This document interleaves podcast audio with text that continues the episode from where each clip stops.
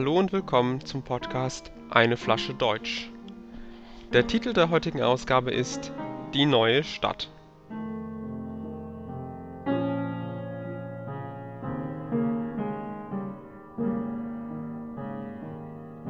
Letzte Woche bin ich in eine neue Stadt umgezogen. Die Stadt heißt Dortmund und liegt in einem alten Industrierevier. Früher gab es hier viele Fabriken, aber heute sind es nicht mehr so viele. Dortmund hat viele Probleme. Es gibt kein Geld und die Arbeitslosigkeit ist hoch. Aber die Stadt hat eine gute Universität. Dort werde ich meine Masterarbeit machen.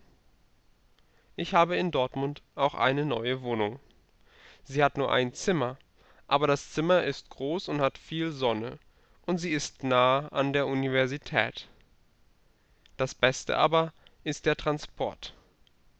Wenn ich morgens zum Campus muss, fahre ich mit einer autonomen Schwebebahn.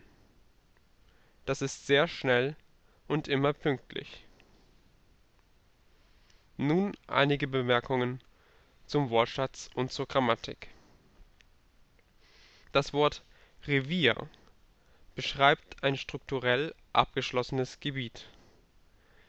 Ein Industrierevier ist eine Gegend, in der es viele Fabriken gibt. A: Das Ruhrgebiet ist das größte deutsche Industrierevier.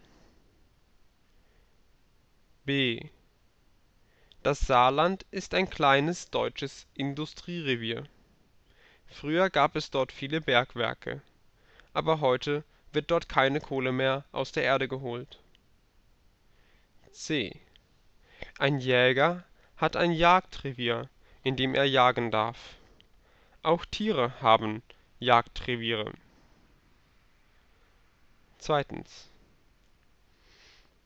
Arbeitslosigkeit bedeutet das Fehlen von Arbeit. Wer keine Arbeit hat, ist arbeitslos.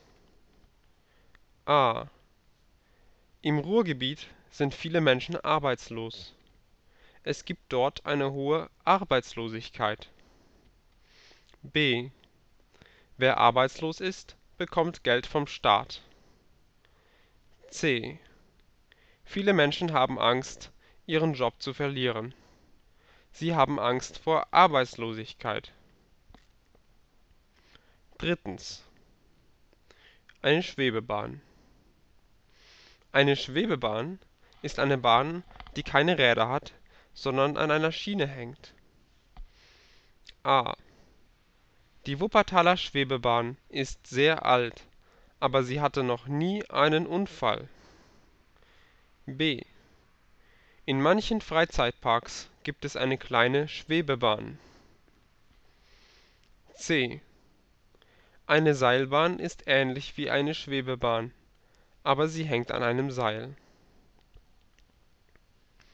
Viertens Am Ende des Textes sage ich wenn ich zum Campus muss.